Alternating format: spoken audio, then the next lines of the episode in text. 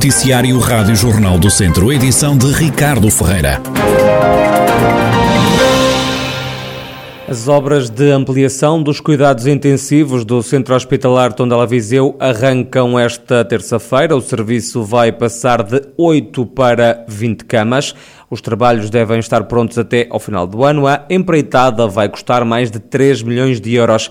O presidente do Conselho de Administração do Centro Hospitalar Tondela Viseu, Nuno Duarte, fala numa obra essencial para melhorar o acesso da população aos cuidados de saúde e salienta que Portugal está abaixo da média europeia no número de camas de medicina intensiva. Para além do número de camas em intervenção nos cuidados intensivos do Hospital de São Teotónio, vai eh, levar também à eh, aquisição de novos e melhores equipamentos para o tratamento dos utentes com doença aguda. A pandemia matou mais uma pessoa no centro hospitalar Tondela Viseu. Nesta altura, no hospital encontram-se internadas com Covid-19 23 pessoas, 17 das quais em enfermaria e as restantes 6 nos cuidados intensivos. Face ao dia de ontem, há menos duas pessoas hospitalizadas.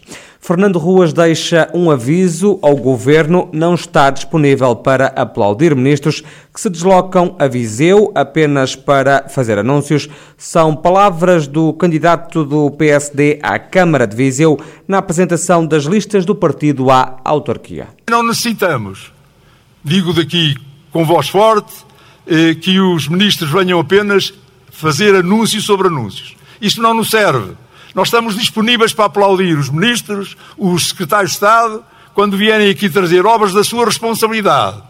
Agora, se é para virem, como é noticiado, de 15 em 15 dias, sem uma obra plausível, então guardem o dinheiro do erário público para outras coisas. O Betão e o Alcatrão voltaram à baila durante a apresentação dos candidatos sociais-democratas. A repavimentação de estradas é uma das grandes prioridades do PSD, bem como obras nas freguesias do Conselho, salientou Fernando Ruas. Se for necessário deixar de fazer um entretenimento, se houver uma obra numa freguesia que precisa ser feita, este Presidente da Câmara não hesitará nem um momento. Iremos fazer, implementar um programa, já me arrisquei a batizá-lo, chamado Repavis, que tem a ver com a repavimentação dos, da, da, nossa malha viária. Tudo aquilo que tiver estruturas eh, eh, já eh, enterradas, nomeadamente as estruturas ligadas à comunicação, ao, ao, ao abastecimento de água e ao saneamento, são para pavimentar. E faremos um esforço nomeadamente no alívio de, alguma, de algumas rubricas orçamentais para fazer este projeto. Já João Paulo Gouveia, atual vice-presidente da Câmara e recandidato ao cargo pelos sociais-democratas, criticou a candidatura do PS eh, e fala mesmo em promessas requentadas. Também Mota Faria, atual presidente da Assembleia Municipal e também, mais uma vez, recandidato pelo PSD, acusou a candidatura socialista de tentar apoderar-se da obra e do legado do ex-presidente da Câmara, António Almeida Henriques, que foi eleito pelo PSD há uma situação que é inadmissível. Tentar apropriar-se do legado autárquico de um grande homem, de um grande autarca, que é o Dr. Almeida Henriques. Senhor candidato do Partido Socialista, o legado autárquico do Dr. Almeida Henriques que deixou é dos vizienses para quem trabalhou e cuja obra permanecerá sempre conosco. É preciso muita desfaçatez e falta de ética, principalmente de quem tudo fez para contrariar e complicar as iniciativas políticas do Presidente da Câmara de Viseu, Dr. Almeida Henriques. Mas mais grave e chocante é não respeitar a sua memória e utilizar o seu nome para o combate político partidário.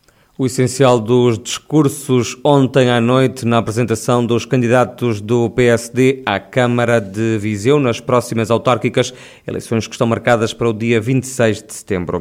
O Museu de Lamego vai entrar em obras. Os trabalhos de reabilitação vão custar um milhão de euros. A diretora deste espaço museológico, Alexandra Falcão, explica o que se pretende com estas obras que vão ser feitas. Esta obra visa justamente melhorar as condições da acessibilidade física e comunicacional do museu. Portanto, numa parte de reabilitação da obra, igual que hoje foi consignado, destina-se a uma reabilitação completa da cobertura do edifício, do arranjo de todos os vãos, portas e janelas, caixarias e a instalação do elevador, que é absolutamente fundamental para assegurar a pessoas que têm mobilidade reduzida uma visita integral a todo o espaço, e o que é tanto mais, quanto mais pertinente quanto o facto de as peças mais representativas, mais emblemáticas do museu se situarem todas no piso superior e que muitas vezes já não é visitado por pessoas que têm dificuldades de locomoção. Alexandra Falcão adianta ainda que o edifício vai ser reforçado ao nível da eficiência energética tem que ver uh, com impermeabilização do edifício, não é? Com todo o arranjo da descascaria e da cobertura, vamos conseguir uma impermeabilização do edifício que neste momento não era possível, não era assegurada. E também em termos de eficiência energética com a instalação já temos um conjunto de painéis fotovoltaicos numa, numa parte da cobertura e que vai ser reforçada no âmbito desta reabilitação. Alexandra Falcão, diretora do Museu de Lamego, que acaba de entregar a um empreiteiro as obras de reabilitação do edifício que alberga a instituição. São trabalhos de reabilitação no Museu de Lamego que devem arrancar em breve.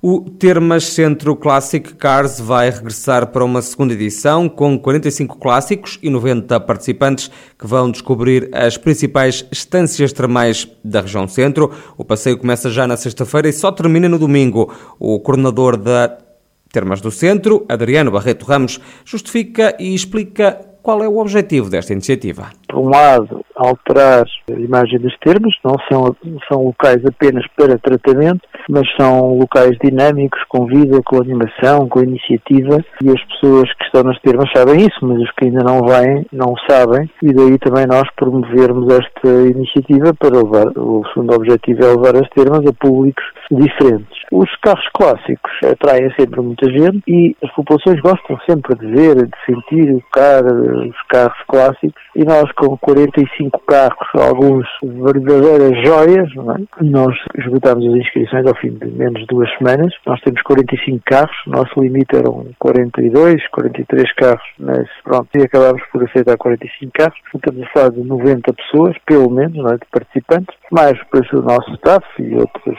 uh, staff de apoio. Portanto, podemos dizer que vamos movimentar cerca de 100 pessoas em várias termas região centro. Adriano Barreto Ramos fala ainda do percurso desta segunda edição do Classic Cars. Nós vamos começar no uso, no uso vamos a Nadia, a Nadia Valdemó, Valdemó uh, Tondela, Tondela uh, vamos ao Museu de Caramulo e às termas de São Gemil, depois vimos outra vez para Viseu, vamos, cada local de dormir é sempre no uso, o jantar de sábado vai ser nas Caves de Aliança, em Sangais, depois o almoço de encerramento vai ser nas termas de São Pedro do Sul. Fica-nos aqui a faltar as duas estâncias termais que não puderam aderir uh, ou não puderam ser integradas nesta, nesta edição e nós, pronto, gostávamos ainda de fazer uma terceira edição onde integrássemos as outras termas do Distrito de Viseu que desta vez não, não puderam receber o termo Centro Clássico. Adriano Barreto Ramos, coordenador do Termas do Centro, instituição que organiza a segunda edição do Termas Centro Classic Cars já no fim de semana. É uma iniciativa que vai contar com a participação de 45 carros clássicos. Nestas viaturas vão circular 90 participantes que vão descobrir as principais distâncias termais da região centro do país.